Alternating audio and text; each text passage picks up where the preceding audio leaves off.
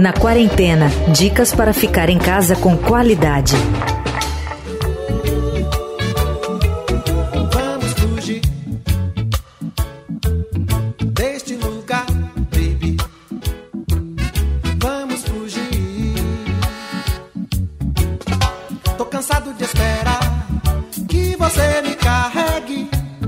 Três meses que a OMS caracterizou a Covid-19 como uma pandemia. De lá para cá, muita coisa mudou.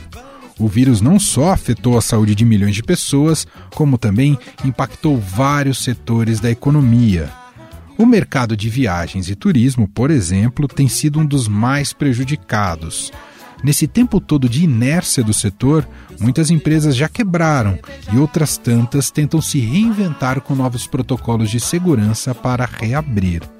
Aqui no Brasil, mesmo com a curva de contaminação pelo coronavírus em ascensão, alguns empresários têm aberto o setor do turismo precocemente, com a anuência dos governos. Na Europa, o turismo interno está sendo retomado aos poucos. Mas como será a nova dinâmica das viagens? Quais são as tendências que se apresentam no curto, médio e longo prazo? podcast de hoje conversa com Adriana Moreira, ela é editora do caderno Na Quarentena do Estadão e vai falar com a gente sobre o turismo doméstico aqui no Brasil, a dinâmica operacional e os rigorosos protocolos de higiene para a segurança dos turistas. Tudo bem, Dri? Tudo bom, Mané? Tudo Saudades bom? de estar aí com vocês. Verdade, né? Você tá desde o começo da quarentena em casa, Dri? Tô. 90 dias já completei. Uau! Que coisa, que coisa é. impressionante. É. Bom, a nossa conversa hoje, antes de, de, tudo ocorrer, né, antes da pandemia começar aqui no Brasil, Uh, é bom a gente fazer esse histórico, né, Dri? Você foi editora do Viagem Estadão, Viagem que estava acoplado no caderno Sextou, e justamente a gente está conversando hoje com você porque é uma das suas frentes de especialidade, é, são as, é essa editoria dedicada às viagens e passeios, né, Dri? Isso mesmo. Acho importante explicar para o ouvinte entender por que, que você está aqui, porque o nosso tema de hoje é, justamente olhar quais serão as tendências a partir de agora nesse universo do turismo que foi tão drasticamente afetado uh, pela pandemia e não se sabe ao certo como será a retomada. Ou melhor, já se começa a olhar uh, para fora do Brasil como é que os lugares têm se comportado que, que você destacaria para a gente dessas tendências, Endri? Vou começar pelo Brasil e a gente amplia um pouco, acho que para a gente conseguir entender o contexto todo, né? Legal. né? É, no Brasil, a verdade é que a gente está acelerando um pouco essa retomada, porque lá fora a gente estava vendo né, a Europa reabrindo tudo, mas eles reabriram depois que os índices deles caíram, né? A curva de contágios caiu muito, é, eles estão ali monitorando tudo, mas já tem uma queda. Aqui a gente está reabrindo as coisas com a curva ainda em ascensão, o que é muito perigoso. De qualquer forma, eu acho que a gente pode se espelhar lá para entender um pouco dos movimentos que vão ser aqui, até por essa, é, é, esse comportamento específico do Brasil.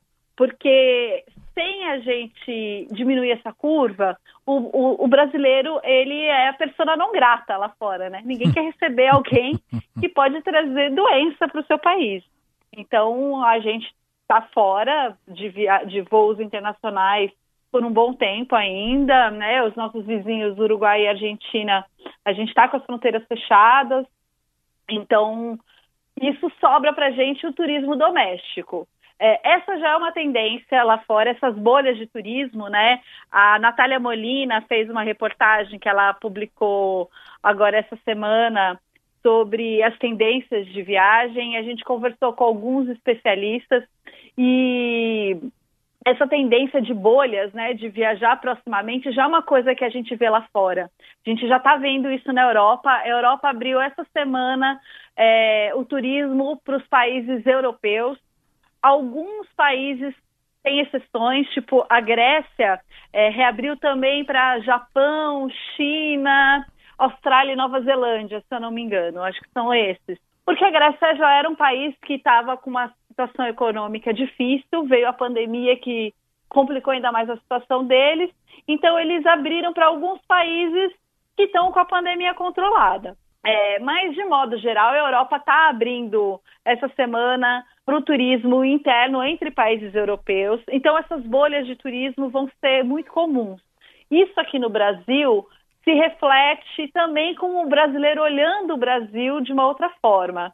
É, não apenas porque a gente vai ser persona não grata enquanto os nossos índices não melhorarem, mas até por uma questão de você não querer entrar num avião. As pessoas vão ter medo de entrar num avião e ficar horas ali na classe econômica, na poltrona no meio, é, com ar condicionado, né, viciado, enfim, eu eu não gostaria.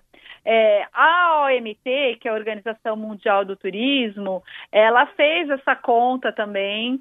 É, é, cerca de um bilhão de pessoas devem deixar de viajar. A queda no, no número de voos é altíssima também. Eles preveem uma queda de 60% a 80% nos voos internacionais.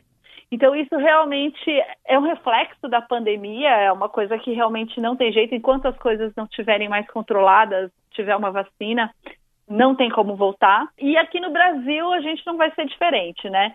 Então, a gente conversou com um infectologista do, do Hospital Emílio Ribas, aqui em São Paulo, é, e isso é uma coisa que eu gostaria de deixar bem frisado, uhum. que ele diz com todas as letras que este não é o momento que ele recomendaria para as pessoas viajarem é justamente porque a gente está em curva de ascensão.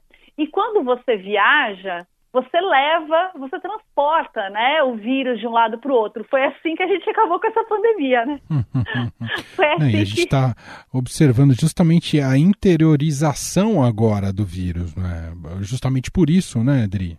Exatamente, porque as pessoas se deslocam e vão levando o vírus. Ele diz que quando você viaja para lugares perto, normalmente são regiões que se comportam da mesma maneira com o vírus.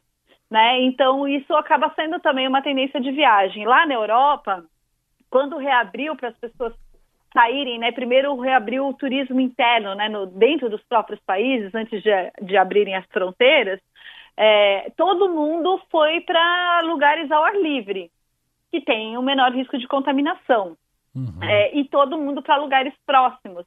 Então, isso deve se refletir aqui também. É, então, é a mesma coisa, né? Viagens de, de natureza, é, viagens de carro, principalmente, que você vai. É, é tem um deslocamento menor para áreas que têm um comportamento similar, embora a gente tenha visto aqui em São Paulo, né, depois dos feriados, como a Baixada Santista sofreu com, com novos casos, né? Então, não é uma teoria isso que o, que o infectologista do Emílio Ribas não falou, é uma realidade, né? É um comportamento que realmente traz consequências. E agora na Serra Gaúcha, Serra Gaúcha foi o, o primeiro destino a reabrir. Eles se abriram em maio para o turismo, cheio de restrições, cheios de medidas, reabriram próximo ao Dia das Mães. É, esse fim de semana, que foi o fim de semana de feriado, eu vi vários vídeos de lá, Gramado, né, Canela, cidades muito cheias, e essa reabertura trouxe consequências. Então, essa semana, o, o estado do Rio Grande do Sul decretou bandeira vermelha na Serra Gaúcha por causa do aumento sensível dos leitos de UTI ocupados. Então, a, os casos aumentaram 170%. É, uhum. O que é uma loucura. Então, assim, você vê que a reabertura que foi em maio trouxe as consequências agora. E muitos hotéis agora aqui de São Paulo, do sul de Minas e de outros lugares já estão reabrindo. E realmente são três meses com tudo fechado, né? As pessoas precisam pagar contas. O setor de turismo está desesperado é, cheio de, de medidas. Então, a Natália até escreveu uma coisa muito legal na matéria dela, que é. É, o álcool em gel é o novo amenity. e o protocolo é o novo roteiro de viagem.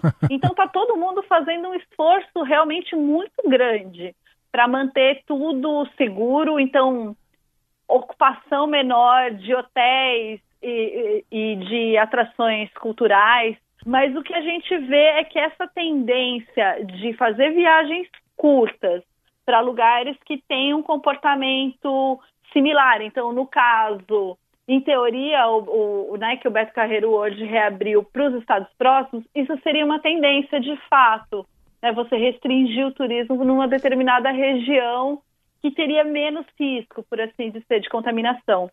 Tudo com menos pessoas, né? Então, a, os índices de ocupação sempre menores de hotéis, é, de, de atrações e tudo mais, e de preferencialmente ao ar livre.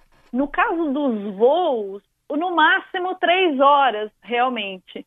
Porque ninguém quer ficar tanto tempo, né, dentro do avião. Dentro eu, pelo menos, eu, pelo menos, não quero. Claro.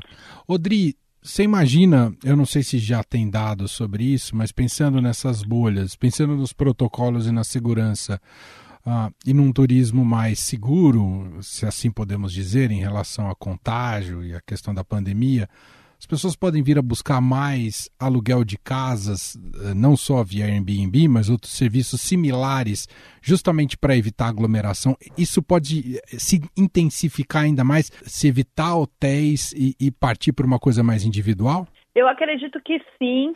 Inclusive, várias é, operadoras de viagem estão de olho nessa tendência. É, eles têm feito estudos, têm, têm visto detalhes é, mas assim, tudo tem dois lados, né? Sim. É, claro que você, alugando uma casa, você vai estar com os seus apenas, né? Não vai ter troca com outras pessoas. Por outro lado, o hotel vai ter produtos muito específicos, né? Os hotéis estão investindo muito em produtos, em protocolos, em medidas de higienização. Tem muitos hotéis, por exemplo, quando a gente fez a reportagem da reabertura da Serra Gaúcha, é, que eles, quando sai um, um, hóspede, eles higienizam o local com produtos específicos e aquela suíte fica, se eu não me engano, 48 horas sem ocupação. Uhum. Numa casa de aluguel, é um pouco mais difícil você saber se o dono está cumprindo esses protocolos, né? Tem se razão. vai vai ter uma limpeza tão detalhada quando você chegar lá. Só que no hotel, logicamente, você né, vai acabar cruzando com outros hóspedes. Tem o recepcionista, você acaba tendo um pouco mais de contato. Mas sim, é uma tendência, com certeza. As operadoras elas estão de olho nesse movimento de viagens curtas, de coisas próximas. E eu acho que eles vão investir em pacotes com essa cara, sabe? Bom, e pensando mais a longo prazo, Dri, né, você já está nos apresentando essa tendência de bolhas próximas, mas pensando um pouquinho mais a longo prazo, essa tendência do turismo doméstico vai se manter por muito tempo, né? Da gente buscar mais destinos brasileiros. Digo isso ao longo do, desse ano, do próximo ano, uh, por conta da questão econômica, do câmbio e ainda com as restrições. A tendência de um turismo doméstico ser a grande ou, ou quase a única via de viajar no, por aqui, não é, Dri? Com certeza, é isso mesmo. De certa forma, isso tem um lado bom do brasileiro olhar um pouco para dentro, né, de si mesmo, porque o brasileiro ele ele tem esse afã de ir para fora, né, e acaba esquecendo que o Brasil é muito rico, tanto de paisagens quanto de culturas, quanto essa troca interna, o, brasileiro ele ele não conhece realmente as diferenças culturais do Brasil. E, e, isso não, não é bom para o país como um todo, né? A gente precisa se conhecer mais. Claro que poderia ser de uma maneira que não fosse durante uma pandemia, né? claro. Mas, mas, sim, é uma tendência. O Ricardo Freire, que é uma sumidade no assunto, né, do site Viagem na Viagem, foi colunista do Viagem por muitos anos, a gente tem uma relação muito bacana com ele ainda.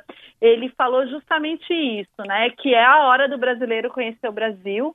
É, o que pode ser bom de uma certa forma, porque o brasileiro ele gasta muito lá fora. E de repente agora ele vai gastar um pouco mais aqui. Então vai ajudar a movimentar a economia que vai precisar. Sensacional. Um abraço, Dri. Não vejo a hora de te ver aqui. Tchau, tchau. Eu também. Tchau, tchau uma banda de massa, outra banda de reggae. Estadão recomenda. O Estadão Recomenda de hoje tem a dica de leitura da redatora do Metrópole, Júlia Marques. Olá, ouvintes do Na Quarentena. O meu nome é Júlia Marques e eu sou redatora da editoria de Metrópole. A minha dica de leitura hoje é o livro 100 Melhores Contos Brasileiros do Século. É um livro antigo, publicado nos anos 2000. Eu tenho esse livro há um tempão e eu vivo as voltas com ele. Às vezes eu leio um pouquinho, às vezes deixo de lado. Agora na quarentena eu tenho lido bastante, porque como são contos concisos, a gente consegue encaixar muito bem entre os afazeres domésticos e o trabalho. Esse livro traz autores consagrados brasileiros, como Clarice Lispector, Fernando Sabino, Caio Fernando Abreu, e é sempre muito gostoso revisitar, reler os contos. Alguns contos são muito conhecidos, né? Todo mundo já deve ter lido. Mas ao reler, você sempre traz novos significados, novas interpretações, novas sensações. Nesse livro, eu gostaria de indicar especificamente o primeiro conto dele, que é um conto do Machado de Assis, maravilhoso. Eu não me lembro de ter lido esse conto, li há alguns dias, e para mim esse conto é muito atual. Narra questões que são muito atuais do contexto brasileiro, embora ele tenha sido escrito há muito tempo. É, o conto Pai contra Mãe conta a história do Candinho, um caçador de escravos fugidos, que se vê às voltas com a caçada de uma escrava grávida como uma forma de ganhar uma gratificação para salvar o seu filho bebê branco do abandono. É, narra então as diferenças de infância né, entre uma criança branca e uma criança negra, o que não poderia ser mais atual pensando no triste episódio da morte do menino Miguel no Recife. Foi uma experiência dolorosa de leitura para mim, mas sem dúvida muito importante para refletir o quanto ainda a gente está longe né, de alcançar uma igualdade, como esse texto escrito há tanto tempo ele pode ser tão atual. É, além desse conto, indico os outros 99 contos do livro, sem dúvida uma experiência muito boa, muito importante de leitura na quarentena. Um abraço. Eu, Emanuel Bonfim, me despeço por aqui. A gente se fala amanhã cedinho no Estadão Notícias e de tarde aqui com você na quarentena. Você ouviu Na Quarentena dicas para ficar em casa com qualidade.